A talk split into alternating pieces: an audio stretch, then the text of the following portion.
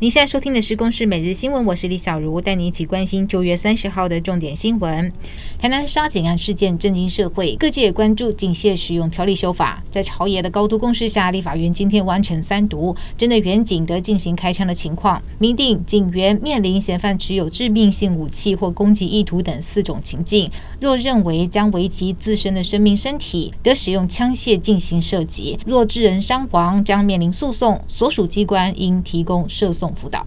美股重挫拖累台股，今天开低走低，早盘重挫近两百六十点，盘中稳步收敛跌势，但尾盘台积电续挫，拖累指数中场下跌一百零九点六八点，收在一万三千四百二十四点五八点，周线大跌六百九十三点八点，之下第六根的黑 K 棒，月线也收黑，九月跌点高达一千六百七十点八六点。指挥中心拍板，十月十三号边境解封，零加七免居隔。交通部长王国材昨天表示，团客来台观光旅游入境期间，每两天需筛检一次，快筛需由导游领队来负责检查。指挥官王必胜今天表示，由旅客自主应变，没有要求导游领队检查结果。而旅客要外出，规定需要检查第一次的快筛，外出时要有两天内快筛阴性结果，因此并没有不同调的问题。南彰化多个县市今天上午突然发生大停电，统计有近。十三万户受到影响。台电表示，由于张林超高压变电所设备汇流排异常跳脱，引发系统启动保护动作，影响下游变电所，全数已在十一点五十八分复电。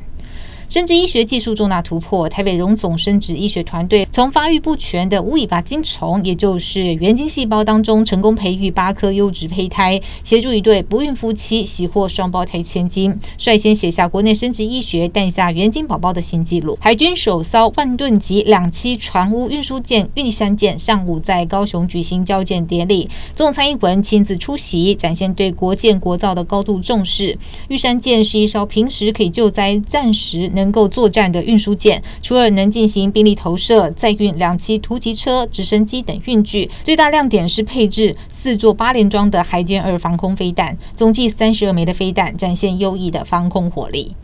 俄国三十号将宣布并吞乌克兰四个地区。美国总统拜登表示，美国绝不会承认俄罗斯拥有乌克兰领土的主权。联合国秘书长古特瑞斯更警告，此举将会使情势危险升级，且不被现代世界接受。俄罗斯总统普京则反控西方国家在各地煽风点火，制造对立冲突。